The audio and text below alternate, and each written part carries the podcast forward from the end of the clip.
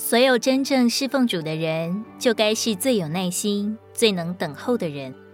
相反的，越是做自己工作的人，就越急于成就，往往越急越一事无成。我们的神从来都不会着急，即使天使长背叛神，叫地变作空虚混沌，你看神着急了吗？神并不着急。虽然人一败如水，每况愈下。但是神为了预备救主来到世上，他一等就是几千年。主得知拉撒路患病的消息时，他等了两天，而不立即就去医治他的病，只等到拉撒路死了、埋葬了、发臭了才去。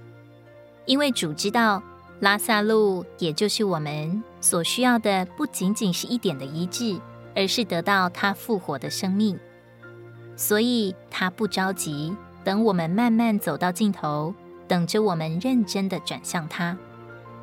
一个活在灵里的人是镇定平稳的，也是不着急的，因为他知道主是他的生命，他的同在从来都不曾离开，这是侍奉主之人必有的性格。